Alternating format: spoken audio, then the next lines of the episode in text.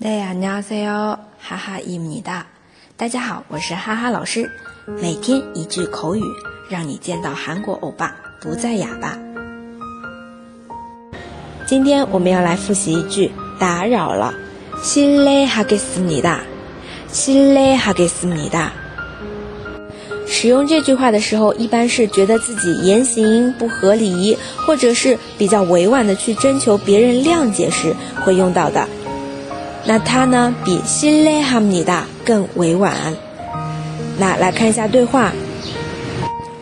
실례하겠습니 다， 打扰了。실례하겠습니 다， 你好，안녕하세 요， 안녕하세 요， 快请进，어서오세 요， 어서오세 요。